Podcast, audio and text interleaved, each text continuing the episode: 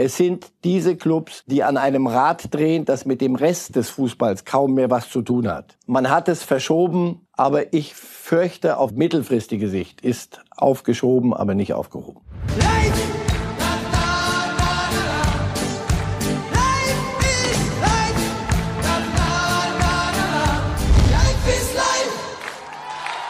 I'm disgusted, absolutely disgusted.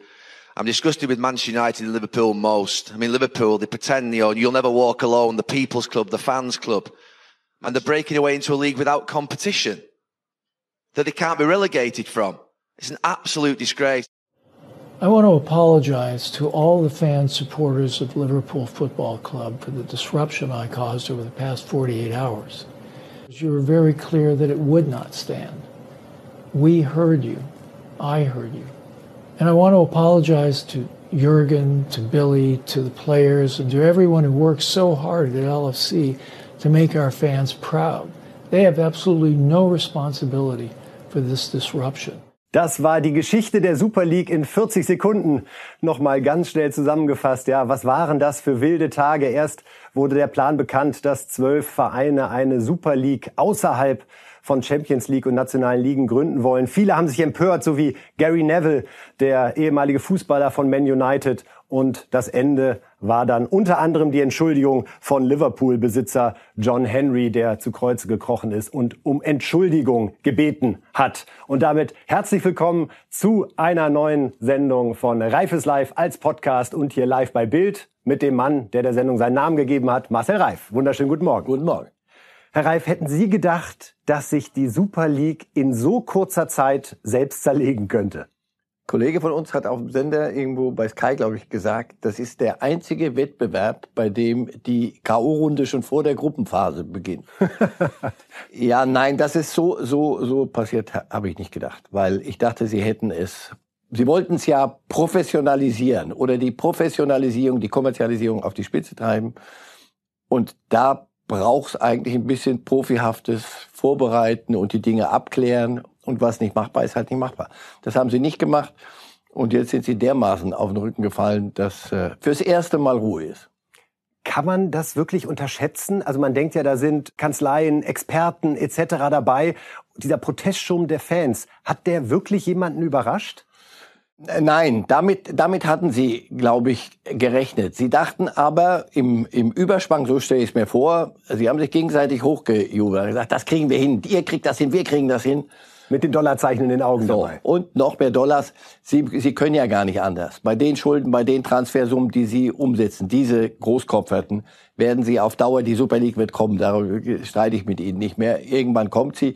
Sie können gar nicht anders. Sie müssen sich irgendwo Gelder anders beschaffen als im, in den Wettbewerben, wie wir sie jetzt bisher haben. Und ich glaube, Sie haben sich so lange hochgejatzt, dass Sie sagen, das haben wir, das kriegen wir hin. So, und dann kriegte der eine kalte Füße, Liverpool ist der Schmelztiegel all dieser Dinge zwischen Riesengeld. Herr Henry, in Japan hätte er öffentlich auch noch Harakiri gemacht. Gott sei Dank ist uns das erspart geblieben.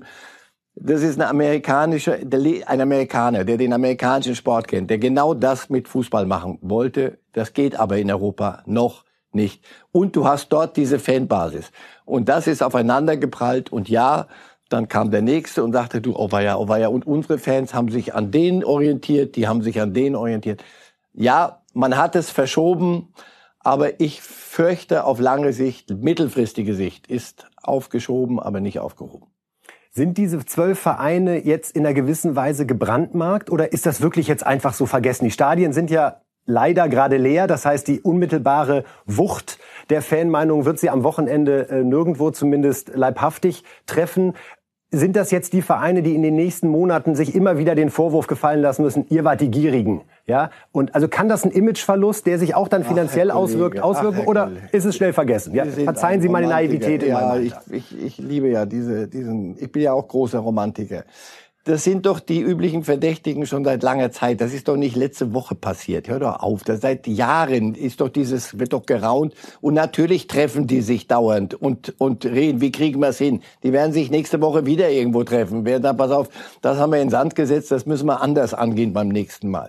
Es sind diese Clubs, die an einem Rad drehen, das mit dem Rest des Fußballs kaum mehr was zu tun hat. Äh, und da sind Bayern und Dortmund auch auf ihre Art dabei, aber die haben das clever gehandelt. Diesmal haben, hielten Stille und dann ist der. Ja, das müssen wir einmal ganz kurz vertiefen. Komm sofort, nur lass mich das zu Ende bringen. Sie, das sind die, die auf Dauer gar nicht anders können. Mit den normalen Ressourcen, die Fußball, wie wir ihn kennen, ihnen gibt, wollen und können sie nicht mehr umgehen. Real Madrid hat sechs, wahlweise 600 Millionen bis eine Milliarde Schulden. Barcelona hat mehr Schulden als ein Koksbaron. So, das ist Wahnsinn. Aber sie kaufen wieder einen Mbappé, wird Real kaufen für 180 oder was. Das ist ein Spiel, das so nicht weitergehen kann unter den normalen Bedingungen. Also werden sie es wieder irgendwann mal versuchen. Gebrandmarkt, das wollen sie Real Madrid brandmarken. Das sind Big City Clubs im Übrigen. Und die werden es irgendwann wieder versuchen. Die Rolle der Bundesliga haben Sie angesprochen. In ganz Europa großes Lob für das Verhalten von Bayern München, Borussia Dortmund, Christian Seifert als Vertreter der DFL. Auch Gary Neville hat in seiner emotionalen Rede gesagt, das ist ein Verein, der wirklich für Werte steht, angesprochen auf Bayern München. Die beiden haben sich ja viele Schlachten geliefert über die Zeit. Was bedeutet das für das Ansehen der Bundesliga bei den Fans in Europa? Im Nachhinein toll. Im Nachhinein sind das die Helden und die Verfechter des rein Guten und der reinen Lehre. Wetten irgendwann, wenn es zur Super League kommt, und dann werden die Bayern und die Dortmunder zum Beispiel die einzigen sein, die nicht mitmachen, irgendwann. Fürs Erste gut gemacht. Zum richtigen Zeitpunkt, Füße stillgehalten. Dafür werden sie zurecht gelobt. Alles gut. Alaba geht zu Real Madrid. Ja, Ach, zu Real Madrid. Zu den gierigen, formerly known as the Königlichen. Für ein paar Tapas, nämlich. Für ein paar Tapas, ja. Wie können die den denn bezahlen? Perez, der ja mit äh, Begründer dieser Super League, äh, dieser möchte gerne Super League gewesen ist, sagt, ja, wir sind 2024 tot, wenn wir keine Super League kriegen. Aber die 22, 23 Millionen für Alaba sind immer noch da. Ja, irgendwo kriegt man das Geld irgendwo noch zusammen. Nur das ist kein Geschäftsmodell so auf Dauer. Ich weiß nicht, ob sie tot sind, aber nochmal, sie spielen ein Spiel, das mit den Bauklötzchen, die bisher da waren, nicht zu, nicht zu spielen ist. Wir spielen gegen Granada und gegen Oviedo und, und das werden sie in dieser Liga nicht hinkriegen. Sie brauchen ganz andere Ressourcen und deswegen wird es diese Großkopfert und Real Madrid ist so die, die oberste Creme, das wird sie weiter auseinandertreiben. Irgendwann mal. Fürs Erste werden sie wieder, äh, Alaba 20 Millionen, 30 Millionen, äh, Mbappé wird er holen wollen. Und das sage ich Ihnen, da, da, da werden wir den höchsten Transfer aller, aller Zeiten jetzt auch nochmal kriegen. Und wir werden uns fragen, wie geht das? Meine Oma hätte im Sparstrom so viel Geld nicht gehabt, aber die hätte dann auch Mbappé nicht gekauft halt. Herr Rey, von der sehr erfreulichen Entwicklung der Super League aus Fansicht und auch aus meiner persönlichen, muss ich sagen, gehen wir jetzt zu Schalke und ähm, wir beginnen äh, den Slot Schalke wirklich mit dramatischen Bildern aus der Nacht, nachdem der Abstieg perfekt gewesen ist. Äh, wir sehen Spieler, die jetzt gleich flüchten vor Chaoten. Das Wort Fans darf man da wirklich nicht in den Mund nehmen. Sie rennen weg an der Arena, nachdem sie den Dialog gesucht haben und von Fans, Wort können wir streichen, äh, hinterher gejagt werden. Einige Spieler haben sich nicht getraut, zu Hause zu übernachten. Äh, das war die Empfehlung. Äh, Autos wurden demoliert. Es wurde sogar geschlagen. Äh, Peter Knebel hat später gesagt, desaströs, wenn man um Leib und Leben unserer Mitarbeiter fürchten muss. Herr Reif, wir müssen diese Bilder nicht länger bewerten, weil die Meinung ist klar, sowas geht überhaupt nicht. Aber was macht das mit Schalke? Wie verändert es diesen Verein, solche Bilder, wie wir sie in der Bundesliga noch nie gesehen haben? Lassen Sie mich einen kurzen Rückgriff machen. Ich hoffe nur, dass auf Schalke glauben Fans oder diese Menschen, diese Chaoten, sie hätten die Deutungshoheit in allem und sie hätten die Macht. Ich hoffe nur, dass aus dem Sieg über die Super League nicht ein, ein falsches Selbstverständnis entsteht. Es muss jede Kirche irgendwo im Dorf bleiben. Das, was auf Schalke passiert ist, ist die, die nächste Eskalation noch eine Stufe tiefer. Aber ich, ich habe mich an Schalke so abgearbeitet die letzten Jahre. Immer denke ich, jetzt, jetzt haben wir es doch erledigt. Irgendwann tiefer, jetzt geht's Abstieg. Gut, damit haben wir es. Die Polizei hat die Verantwortlichen von Schalke 04 gewarnt. Dieses, da ein Zusammentreffen und ein, was willst du diskutieren? Du weißt doch, den, den blutet das Herz. Nehmen wir mal das Positive. Also es blutet diesen, auch diesen Chaoten, das Herz, weil ihr Club absteigt. Ihr großes Schalke ist plötzlich Zweitligist aber das kannst du nicht kanalisieren. Also musst du, das kannst du nicht machen. Aber da will der Verein probiert dann nochmal einen Brückenschlag, der nicht funktionieren kann. Und das, was da passiert ist, ist unsäglich. Das ist mit Schande ist das, das, ist, das sind so moralische Begriffe, die tue ich schon längst weg. Das ist äh, körpergefährdend, also körperlich, physisch gefährdend, gefährlich und das, das zuzulassen, zeigt, dass sie in diesem Club immer noch nicht wissen, wie man mit Dingen umgeht. Da wird es an der Zeit sein, auf Schalke mal klar zu machen, passt auf Leute, so und so sind die Verantwortlichkeiten und wir werden uns weder den Fans stellen, noch werden wir Kapitänsbinden abgeben, noch werden wir Spieler hetzen lassen, noch werden wir irgendwelche Aussprachen führen, denn ihr seid nicht zu einer Aussprache bereit, sondern ihr wollt etwas ganz anderes. Und ja, die Spieler haben es mitverbockt und alle, alles ist sportlich wir können jede Wut. Aber es ist sportlich. Es ist der Abstieg eines jede Vereins. Jede Wut kann ich doch verstehen. Warum Fans dürfen doch alles. Wenn es in einem Spektrum bleibt, das in unserem normalen Zusammenleben in einer Gesellschaft klar definiert ist. Und das, was da passiert, ist ein Ausstieg aus allem, was wir an Regeln kennen. Und das kannst du nicht tolerieren. Und da musst du auch vom Club her die Dinge mal ganz deutlich klarstellen. Könnten Sie verstehen, wenn jetzt Spieler sagen, aktuelle Spieler, ich möchte für den Verein nicht mehr auflaufen, weil das ist einfach eine Grenzüberschreitung in mein privates Leben hinein, die es mir nicht mehr möglich macht. Könnten Sie Spieler verstehen, die gerade noch überlegt haben, im Sommer äh, nach Schalke zu wechseln, zu sagen, um Gottes Willen, da gehe ich doch nicht hin, was ist da erst los, wenn wir den Wiederaufstieg vergeigen. Das meine ich so ein bisschen mit dem großen Ganzen. Was, was macht das mit Schalke? Wie ruiniert das die Perspektive möglicherweise? Die Kehrseite ist doch, Schalke ist ein, ah, das ist was ganz Besonderes, wenn es positiv, wenn du es positiv nimmst.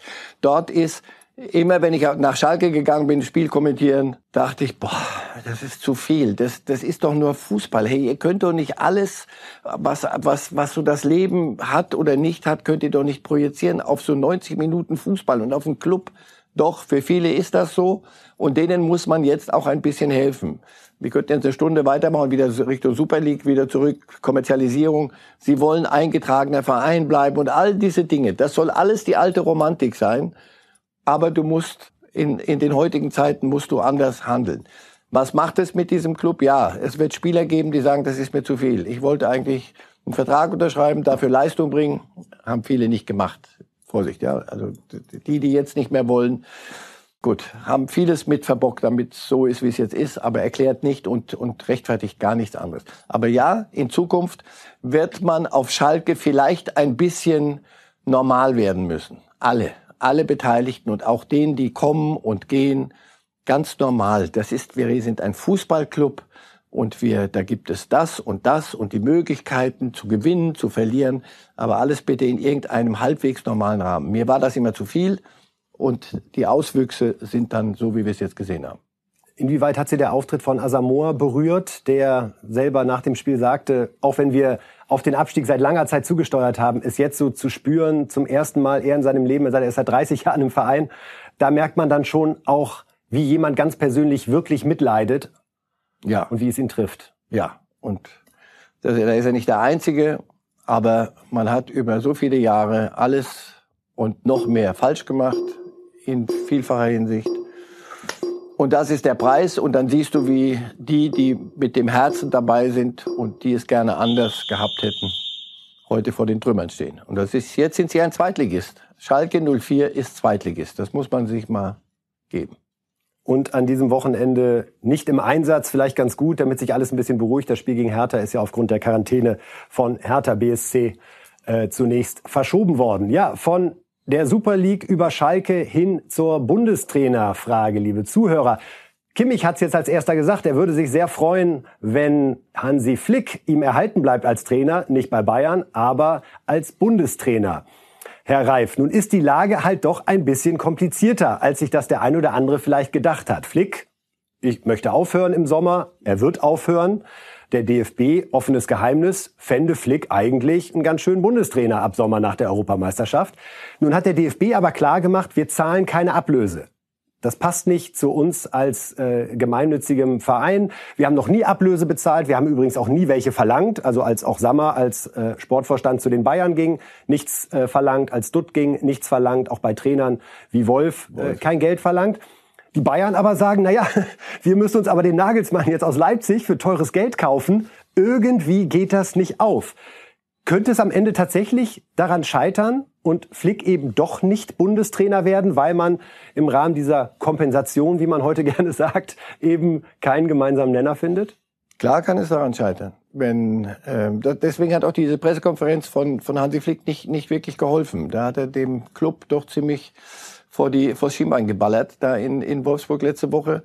Das hat eine am Ende vielleicht doch schiedlich friedliche Lösung sehr, sehr erschwert, habe ich den Eindruck. Und wenn die Bayern sich stur stellen, das habe ich aber immer hier schon gesagt, so einfach wird nur, weil einer sagt, äh, ich habe zwar einen Vertrag, aber keine Lust mehr, das würde unsere Rechtsordnung und, und mein Rechtsverständnis und auch das andere Leute ein bisschen auf den Kopf stellen. Insofern, die Bayern werden dem schon zustimmen müssen, irgend, irgendwie. Sie werden nicht am Hungertuch nagen, wenn es da keine Ablöse gibt. Vielleicht gibt es andere Möglichkeiten. Ich mir Oliver Bierhoff ist derjenige, der beim DFB mit dem Thema betraut ist. Und auch das wissen wir. Bierhoff und Bayern ist trotz einer geografischen Nähe, Bierhoff wohnt ja am Starnberger See und wurde deswegen von Rummenigge einst als Ich AG vom Starnberger See tituliert. Das ist keine Liebesbeziehung und macht das Klima nicht gerade, ich sag mal, einigungsfreundlicher. Klimatisch ist das Ganze vergiftet. Machen wir uns nichts vor. Das ist doch klar. Bierhoff muss einen Bundestrainer besorgen. Äh, Hansi Flick ist die ideale Lösung für den DFB. Hansi Flick ist komischerweise aber noch in, in Brot und Lohn bei, bei Bayern München. Und so dreht sich das Spiralchen munter weiter. Ich, ich habe im Moment fehlt mir so ein bisschen die Fantasie. Joshua Kimmich, denke ich, sollte das nicht allzu oft sagen, weil das macht ihn noch teurer. Absolut, das macht die ganze Sache dort auch noch mal ein bisschen. Haben Sie Verständnis für den DFB, dass der der ja auch viel Geld einnimmt über TV zum Beispiel oder Sponsoring, dass der so konsequent beim Thema Ablöse ist? Ja, Sie haben es doch selber gesagt gerade, gemeinnütziger Verband, das ist, muss ein bisschen vorsichtig sein. Und die Steuer ist, glaube ich, insgesamt sehr interessiert an, an, am DFB. Insofern, äh, viele Fehler darf, darf man da nicht, nicht mehr machen. Also, ich habe für alles Verständnis. Mir fehlt im Moment, meine ich ernst, die, die Fantasie, wie sich das, wie sich das auflösen soll. Beim DFB machen wir jetzt eins richtig, nicht bewegen, nicht, nicht rühren. Jetzt Mikado jetzt nichts machen, weil uh, uh. so. Vielleicht zahlt Hansi Flick ja aus der eigenen Tasche. Herr Reif, das wäre ein Vorschlag. Das wäre auch eine große Geste, muss man sagen. Na, Geste, teilweise auch eine Form ja. von Entschuldigung vielleicht dafür, dass er die Bayern jetzt hängen lässt im Sommer. Wenn ich hier abhauen wollte, würde ich sagen, pass auf. Kaufen Sie sich frei. Wie viel? Wir können reden Sofort. nach der Sendung. Nein, also ich weiß nicht, ob das realistisch ist. Ich weiß nur, so einfach, wie sich Hansi Flick das, glaube ich, vorgestellt hat, wird es nicht werden. Und auch beim DFB werden sie nochmal nachdenken müssen. Oder es gibt wirklich das ein Jahr äh, Schaulaufen, Flick macht gar nichts. Es übernimmt Stefan Kunz übergangsweise und dann Hansi Flick oder Jürgen Klopp. Oder Hansi Flick verzockt sich, was den DFB angeht. Ich weiß nicht, wenn er, wenn er es denn wirklich so will, aber es, es würde mich wundern, wenn er es nicht wollte. Ich, man, man steigt nicht aus bei den Bayern ohne eine Option. Das lasse ich mir von niemandem erzählen. Eine Zwischenvariante würde ich gerne noch kurz mit Ihnen diskutieren. Es ist jetzt bekannt geworden, der Kicker hatte das zuerst berichtet, dass Hansi Flick und die Bayern eine Ausstiegsklausel sozusagen für den Sommer 22 ja. hatten. Das heißt, Hansi Flick könnte im kommenden Sommer seinen Vertrag ganz regulär auflösen.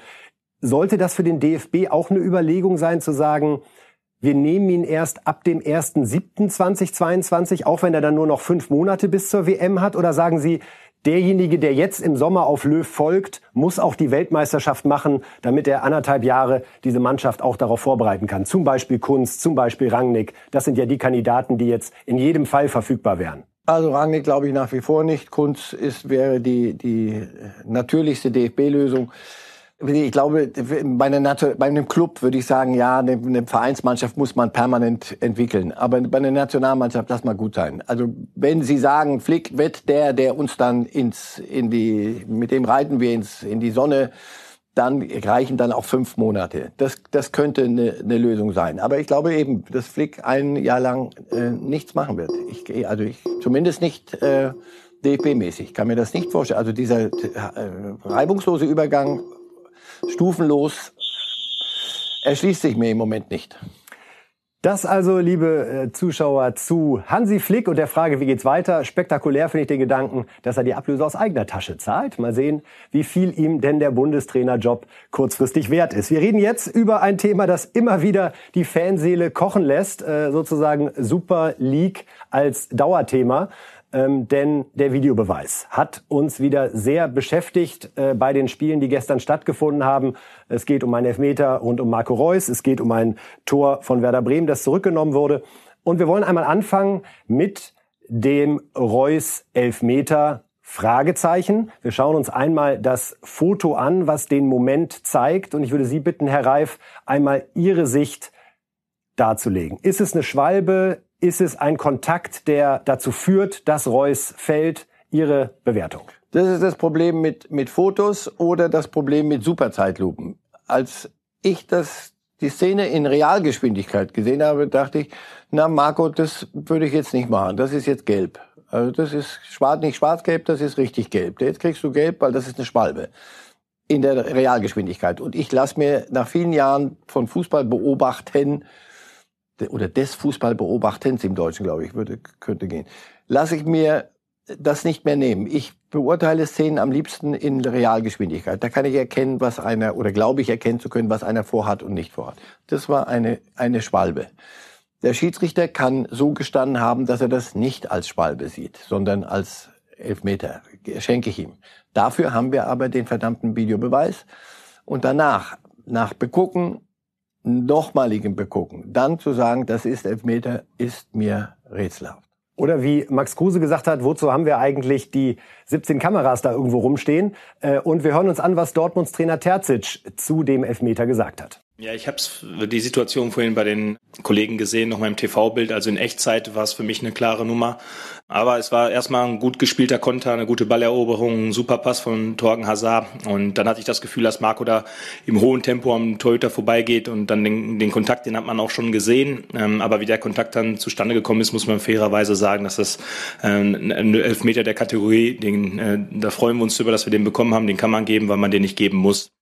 Ja, Terzic, ich finde, mehr kann man von dem Trainer der Mannschaft, die davon profitiert hat, Nein. auch nicht erwarten. Der, der, Anlauf war gut. Und in Dortmund ist eine schöne Stadt und wir haben ein schönes Stadion. Aber das Wetter Botschaft, war heute auch nicht so schlecht. Aber seine Botschaft ist klar. Und bei der Familie geht's auch gut. Und er kann ja auch seinem Kapitän da nicht so in den Rücken Nein. fallen. Aber er macht schon deutlich, dass er mit dem Ding auch seine Probleme ja. hat. Ja. Jetzt reden wir über die zweite Szene, äh, Herr Reif. Ähm, es gibt ja, ein Tor bei Werder, das dann doch keins war, das nämlich zurückgenommen wurde. Und wir schauen uns auch hier nochmal die Situation an. Und die Frage ist eben, hat der Torwart den Ball unter Kontrolle? Ja oder nein? Es ist einfach ein Standbild, Herr Reif. Das gibt natürlich, es ist mehr symbolhaft gemeint. Was sagen Sie? War der Ball frei oder war er nicht frei? Tritt er ihm gegen die Hand, so dass man es abpfeifen müsste? Oder und zwar lässt man es laufen? Seine Rechte. Ähm, ich korrigiere Sie ungern, aber es geht nicht darum, dass er den Ball unter Kontrolle hat. Es genügt so in der Regel, wenn er die Hand auf dem Ball hat. Er das muss ihn nicht sagen. kontrollieren. Kontrollieren war früher, glaube ich mal, den muss er festhalten. Ich bin sehr dafür, dass man Torhüter schützt, weil jemand, guck mal, wo der die Nase und den Kopf hat. Also wenn man dann sagt, äh, solange da auch nur eine geringste Chance ist, könnt ihr da dazwischen fegen wie die Wilden und dann äh, brechen wir dem Torhüter halt ein paar Mal die Nase. Das, das kann ja auch nicht so schlimm sein. Also da, da bin ich schon dafür, den, den Torhüter zu schützen. Aber auch da haben wir den Videobeweis. Es ist kein Drama passiert, niemand ist verletzt worden, aber in der, in der Zeitlupe siehst du dann nochmal genau, der Ball war für einen Moment frei. Du siehst aber nicht genau, hat er ihn wirklich an der anderen Hand getroffen und dann erst den Ball. Das ist sehr, sehr eng. Hier eine, ein eindeutiges Urteil abzugeben, bin ich überfordert. Das Absolut. Nur dann müsste man doch sagen, man so overruled nicht den Schiedsrichter auf dem und Platz. So und so steht das doch auch in den Regularien. So haben wir es gelernt. Krasse Fehlentscheidung. Für mich heißt krasse Fehlentscheidung, wenn Korrekt. 100 Leute sich die Szene angucken, sagen 100 Leute, so geht's nicht. Und bei der 95 Szene, reichen mir, aber 95 sollten es dann ja freundlicherweise 100 von 100, ja? Bravo. Da sollten es aber schon 95 sein. Warum ist das nicht zu packen? Warum schafft man es nicht einfach mit diesem ganz klaren Regulativ, wenn jeder sieht, es war falsch? Thomas Helmer Phantomtor damals außenrum gegeigt, ja. Diego Maradona, die Hand Gottes. Ja. Dafür haben wir ihn doch geschaffen ja. und nicht um solche Szenen fünf und Minuten zu sezieren und, ja. und dann ja hätte könnte ja vielleicht der Millimeter. Nein, dauert zu lange, also ist es keine klare Fehlentscheidung. Ja, haben Was wir. wir. Und warum ist das so? Weil äh, Arminia Bielefeld nicht deutscher Meister wird, sondern die besseren äh, Bayern München wird in der Regel deutscher Meister. Es gibt die, die Guten, die Mittelguten und dann gibt's die, die es immer gern probieren. Und so ist das offenbar auch mit Videoschiedsrichtern. Es gibt welche, die können's und es gibt welche, die können's nicht oder sie können's noch nicht. Warum die dann dennoch auflaufen dürfen, ist mir schleierhaft. Wenn jemand so daneben liegt, mu musst du das Ganze neu überdenken. So kannst du Videobeweis nicht machen. Wir haben ihn jetzt seit drei Jahren und man hat nicht den Eindruck, dass es besser wird. Dass eine Eingewöhnungsphase da ist, völlig klar. Muss er wieder weg? Auf die Art macht er sich, was äh, Spielsituationen angeht, lächerlich und überflüssig. Abseits werden wir hinkriegen, aber das geht über Chips und da gibt's auch Elektrofäden im Hemd und das wird, dann alles hinkriegen. Torlinie wird alles funktionieren.